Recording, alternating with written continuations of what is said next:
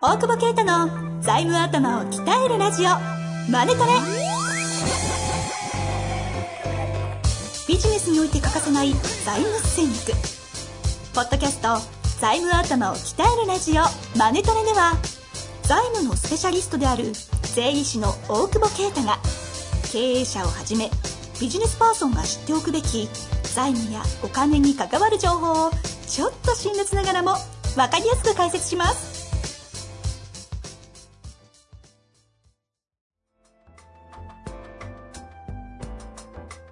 こんにちは、遠藤和樹です。大久保啓太の財務頭を鍛えるラジオ、マネトレ。大久保先生、本日もよろしくお願いいたしまおす。願いします。この間、青木先生のイベントにそうそうそう。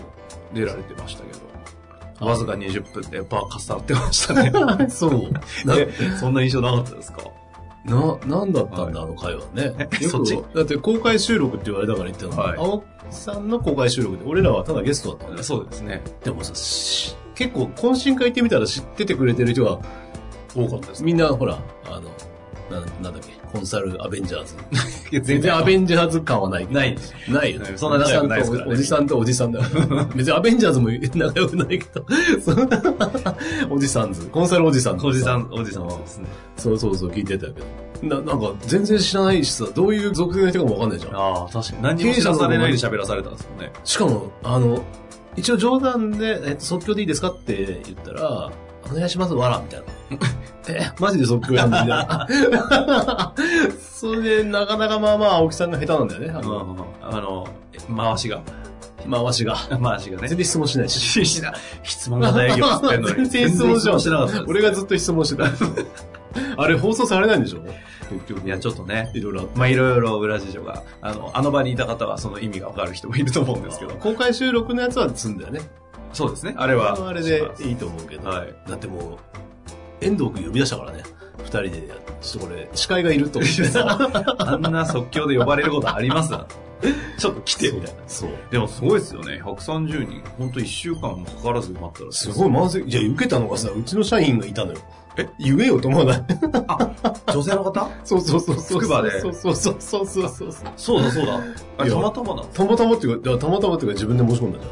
え、な大んか久保先生が来るから、喋るから来てたんじゃなくてい。や青木先生が見たかった。 そうなの マジっすかマジで。すまごあい。俺来んのも知ってたと思うけど、はいはで、その二つ隣にうちの弟がいたんだけど、い。いましたね。で、その子、うちの弟の担当なんだけど、挨拶しなくてさ、似た人かと思いましたって、あんな似た人いねえよっつって、あんだけタトゥーだらけで、似ね。てます。え、俺と、うんあ、違う違う違う。こう会ったことあんだよ、その子。ああ、そういうことそうねそうそう。はいその弟と似てる人、そんなやつあんまいねえだろってい。いうやー、あの弟さんはいいっすよ ね。いや、パンチ効いてますよね。そうね。結構好きですけどね、あの本当にオーラ。はい。かっこいいっすよね、弟さん本当に体に変な落書きし てあるからね今ね。それ外からあの、社会生活見えないようになってるから大丈夫です。そうかそうか。一応ね。うんあの話変わり、ちょっとそうそう一個相談をしてほしいって言われて話持ってまして、いや、いいよ。ダメです。ちさょっとせてくだ 待ってさい。なんでなんでで知り合い、友達がねう、ん友達うの、んあの、経営者の人うがん、あの、場所、東京に登記してるんですけど、うん。引っ越すらしいんですよ、地方の。本当に話変えたね。もうはい俺ついていけないんだけど、俺好きに喋るい。や、いいです。まだ2分、3分か。もうそろそろ。もう切り替えていただいて、はい東京で登記してる、東京で登記してる。はい、してる会社の社長さんが地方、まあどこかわかんないですけど、引っ越すらしく、うんそっちで、あの、普通に車用車を買う必要があると。うんそしたら、なんで東京にと東京でもビジネスするし、そうそう、地方でもするんですよねビジネスする。で、多分行ったり来たりする。ああまあよくあるじゃないですか。うんで、その地方の方で車を、うん要は車庫証明取って買おうとしたら、税理士の先生に、東京で登記してるから、本店東京なんで、東京で登記、えー車庫証明取んないと、うん多分経費にな車買うのにならないよみたいな話をされたらしいんですけうど、んこれ、ええっと思って、そうなんですか、やっぱり。全然なんでえ、バカなんだじからそう違う違 う違うえどうどういうロジックなんですかそ、まずそれは。いや、わかんない。だから、え、その人が、なんだろう、え、頭回答悪いからとじゃなしい。ては OK ってことですか事業に使うならね。あ、もちろんそれ前提で。うん。だから形式的にそうじゃなきゃいけないと思ってるんじゃないのその、本店に紐づかなきゃいけないみたいな。まずは、視点トーク、もしそんなに気になるなら視点トークすりゃいいだろうし、その地方を。はいはいはい。それで解決するし、そもそもだから、うーんと、なんていうのかな。なん、なんていうのじゃあ、えなんか、なんて言っていいかわかんない けど、そそういうだから感じなんですかそういう感じなんだ。まあ、必要経費は必要なものは経費なんで、だ、だ、だけどいるよね、そういう人ね。そういうパどラ、ういう人ですそういう税理士さんなんかこれはダメですみたいな。それは何その、えっと、税法的な観点で、書いそての言ってるのか、その、なんていうんですか、そういう、その、なんかわかんないですけど、錯覚。なんか価値観がそうさせてるのか、なんだそうじゃないなんか、その、価値観、それに関しては、わかんないけど、でもなんか、ちゃんと登記されてるところ、いるよね、視点の。視点登記しなきゃダメだみたいなさ。あ別にまずそこなんだ。登記しなくたっていいじゃん。あ、いや、いいじゃんっていう言い方あれだけど、別にね。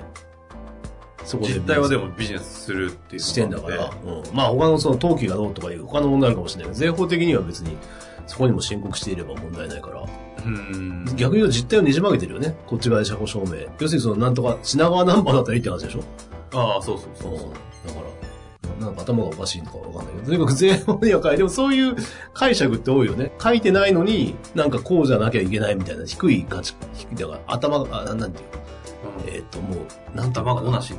そうそうそう。なんかその、で、素人じゃないですか、税法の。うんうんそれ言われると、反論できる武器もないので、あ、そうなんですか。え、だからでそれは簡単で、えっと、どこに書いてありますかって聞けばいいんじゃないあ、そう聞けばいいんですか。うん。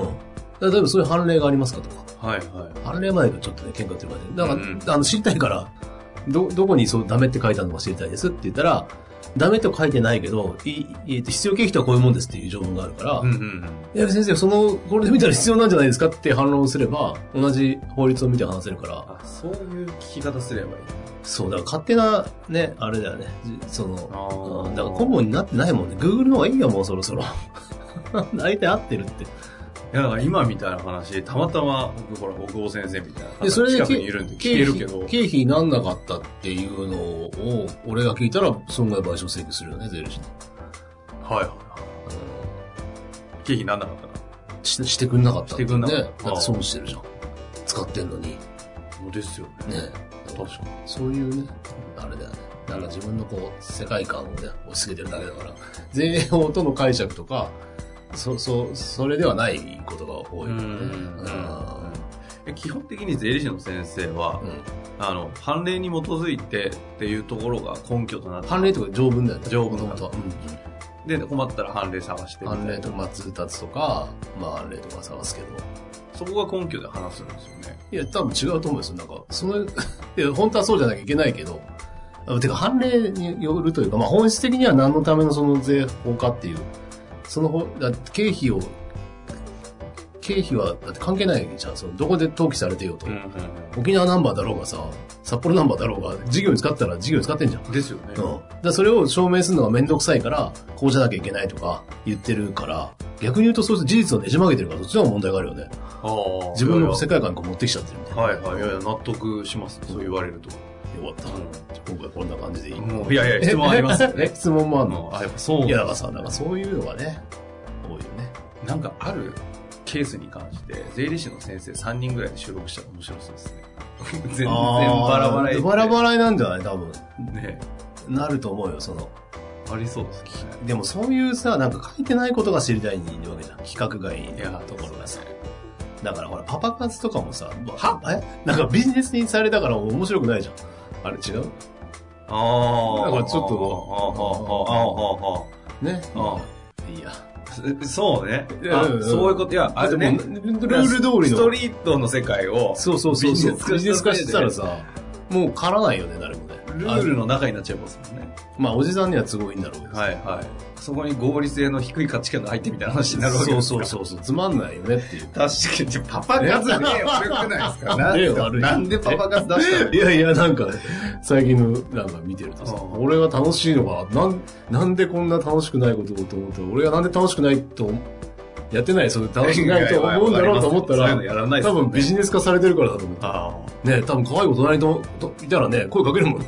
でも、その話 あ本当に、あの、今度収録して大丈夫かなもうだ、まあいいでしょう。普通に声かけますよね。ななんかナンパとかじゃなくてナンパじゃない普通になんか、うまい普っす通よにね。声かけますよね。ねいやえだから俗に言う、ほんほんとストリートよね。何がいやいや、隣で食べてたら美味しかった美味しくないですかっていう話をしてたうんんうんうんうんで、そんな別にナンパじゃない。ただ共有、価値観いでや、なんか外から見るとどう考えてもナンパなんですけど、ナンパじゃない。ナンパだと思うんです誤け解をど生むからやめでなさも、い。え、でもですよ、普通に話しかけてくるな、みたいな。あ の、なんつうんだろうね。ナチュラル感。不思議だよな。質問いった方がいいんだけ俺もまあ6年前に衝撃を受けま した。さて、何の話質問。はい質問いきますよ。ど。いはい。きますよ。いいですかいきたいと思います。今回 ですね、 30 30、ストレートね。37歳のはい経営者の男性の方からご質問いただいております。えー大久保先生、遠藤さん、こんにちは。こんにちは。いつもライムの効いた財務の投稿ありがとうございます。なんだよ。踏んでいただいて踏んま。ですくんだよ。債務を、だいぶ踏んだな。債務を抱えた30代の、えー、便利士おじさんです。債務抱えない方がいいんじゃないですか。便利商事さんなのに。便利士の方ですね。はい今は企業に勤務していますが、将来は独立して、中小企業やベンチャーの知的サポあ、知財サポートをしたいと考えています。そこで質問です。経営者じゃねえじゃん。本当ですね。これ選び方が変だ。かなまあいいや。はい。 えー知的財産は企業の出口戦略にどう貢献するのでしょうかうん。えー大久保先生のポッドキャストを聞き、会社の出口戦略、売却、上場を見据えた知的さ、知財サポートをできれ ば、ね。知財サポートをえーができれば、より経営者の助けになると感じるようになりました。しかし、ググったところ、知財の価値が財務諸表に載ることはなく、権利取得のための、えー事務費用、うん。事務費用のみが BS 固定資産と PL 費用に計上されるようです。うん。そうなると、知財を取得しても売却価格や株価をアップさせることに直接には影響しないのかと気落ちしてしまいました。うんもちろん知財には意味があり、技術を独占して売上アップをサポートするなど、間接的には会社価値アップになるのですが、売却や上場において知財が財務的に評価された事例などはあるのでしょうかまた、企業再生、売却をされてきた経験から出口戦略に貢献する知財とはどんなものでしょうか生涯天中殺の大久保先生でした ら、Google に載ってない面白いケースが出てくるのでは質問しました。よろしくお願いします。ありがとうございます。まずね、はいあの、あれだよね。中小企業やベンチャーの知財サポートを独立してやっちゃいけないと思うんだよね。ほうほうほう。え、だって知財ってやっぱ大企業のもんじゃない基本的に。なんかさ、下町ロケットとかもさ、はいはいはい。あれ、なんか中小企業みたいな感じだけどさ、割と売り上げでかいよね。そうですね。 まあまあ結構規模ではいか。はい中堅企業だよね、いわゆるね。はいはい。じゃなきゃそんな開発できないもんね。だかあら、そうね知財がどうこうの前に、多分そこをターゲットにすると死ぬよっていうもう、だだから大企業、やっぱさ大企業とつながってる中小企業がさ、ね、ちゃんと伸びるという部分もあるわけで、で、便利してやっぱ、そういう意味じゃ、特にその大企業の方が案件数多いから、そこのパイプをちゃんと作れるというか、作ってから独立するとうんうか、んうん。ちゃんとそのど大手何社かとこうつながるみたいなね。はいはい。そういう、そちょこちょこ取るじゃん、そういうさ、お企業ってちゃんと開発にも金かけるしさ。はい。ベンチャーなんか金かけられないからね、はっきりまあそう。R&D なんてあるわけも言って。なく。そんなことやってる場合じゃないからうんね、売り上げ作んなきゃみたいなとこがあるから、まあ、ゼロとは言わないけど、なんかちょっと危ないんじゃないかなって思ってしまったという。全独然立質問をと見関係ない。据えた時の、その対象にするところがちょっとずれてないかなっていう感じそうですそねう。そうそう。はいはい。えまあ、あんまあんま詳しくないんだけどね。これでも権利、 そうなんですかあんま詳しくないけど、なんとなくちょっと思っちゃったっていう。これでも権利取得の時のうん。事務費用って BS の固定資産に入るんですかえっとね、そう、無形固定資産っていうやつなんで、あの、金額によりけりだけど、ええ。なんかここ感覚的にはおもろ面白いですね。え、そうなんですかだってなんで固定資産だって作業でしょえ、だ作け業ど、費ですよね。ああ、だから20万以上だったら資産計上される。へえ。プラスだから、あとは研究開発、開発費っていう、これちょっと上場企業とか出てこないけど、はい。開発費っていうのを資産計上することも、まあ、で今は正しいと言われている会計基準ではないんだけど、うん。基本的には費用で落とせと、試験研究費は。だけど、まあ、そこに人員とかかかってるから、はいそういうのを資産計上することも、まあ、なくはないへえ。という中小ならね。なるほど。あ、じゃあまさにそうなんですね。この書いてあるとそうそう。まあ、だから、基本的には、えっ、と、取得原価主義なんで、う。はいはい。えっ、と、まあ、PL に落ちるのもそうだね。落ちちゃうよね。経費だからね。うんうんうん。で、なんていうのだって価値があるものをはい。 BS に勝手に載せちゃったら、会計が成り立たない。というの。えーだって、いや、基本的に会計って取得原価主義なのね。うんえーっと ね、買った値段で載せなきゃいけない。はい、はい。あ取得原価主義。取得原価で、けだってボケを左と右が合うから、はい、はい。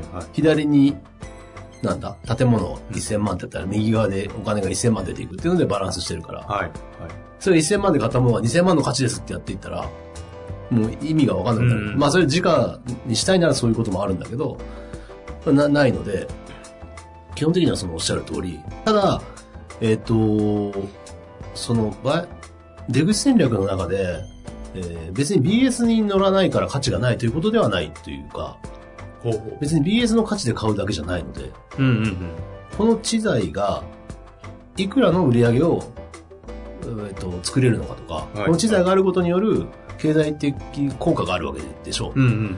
それなければゴミだけど。はい。うん。だからいいんだよ、ゼロなんだよね。だけど、えーこれがあるから、じゃあ、年間1億円利益出ますよ、みたいなことがあれば、えっ、と、その知財が切れる、商標権何何年とかさ、はい特許何年とかは、まあ、全部を見てくんないだろうけど、そのうちの、えー金額はもちろん売買額に乗っかってくると。うん、うん。それぐらいクリティカルな、あれ、知財だったら。むしろ、逆にそれがあるのに商標取ってないとか、で、取ってなくて他に取られちゃってるとか、うんで逆にリスクになる可能性があるから、その、そういう意味で知財はすごく重要だとは思うけど、はい、はい。だだからそういう意味で出出口戦略にちゃんと貢献してますよと、そのき意味がある知財であればっていうう。ん、うん。で、これが、えーっとね、ちゃんと BS に乗ることもあるのよ。な、何としてですかなどういうもの特許権パのパテント話とかですそう。これ乗るのは、その価値が乗るのは、えーっと、合併した時とか。かほうほう要するにそのか買うじゃない。出口戦略で、じゃあ買うこの特許1億円ですと。だけど今の BS には20万で乗ってますと。はい、はい。でも1億の価値があって買いましたと。直で買い取って連結すれば、特許権1億円っていうのは表示される。うーん。だからこれはあくまで自分が開発をした時の、えっ、と、なんていうの、えっ、と、経理処理のは話いであはっいて、はいはい。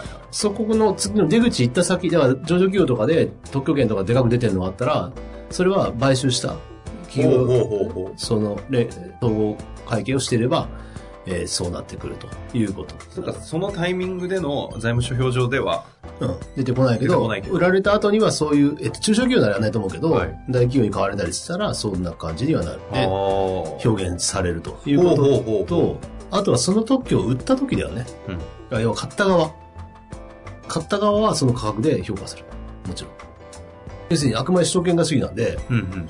要はなるほどゼロから20万30万しか例えばかけてない、まあ、100万円かかけて特許取ったとでその特許をを他社が欲しいです1億円でとで売ったら他社の BS には1億円で乗ってうちの BS は1億 20万20万は、えっと、なくなるからゼロになるけど、はい はだから9900大丈夫 です。何万円を、はいはいが、えっと、譲渡益になって、納税というか、ああ、はあはになるという。あ。そういう意味じゃ、うん。あの、めちゃくちゃあるじゃないですかね。そのか価値というか。ああるよ。だからそれ、それをちゃんと、だから企業側が表現しなきゃいけない、売るときにね。この特許があるから、こんだけの価値がありますっていうのは表現しなきゃいけない。まさにじゃあこの方がそのおっしゃってますけど、出口戦略の時こそ貢献できるじゃないですかって感じですね。今の話だと。その時が欲しいから欲しいっていう話もね、あんだろうからね。なるほどです。けどなんか観点として、あれですよね、その弁理士、今やってることの価値の話と、その独立する時の弁理士としてのポジショニングみたいな話ってちょっとちょっと違うじゃないですか。からそうださっきね。おっしゃったように、うん。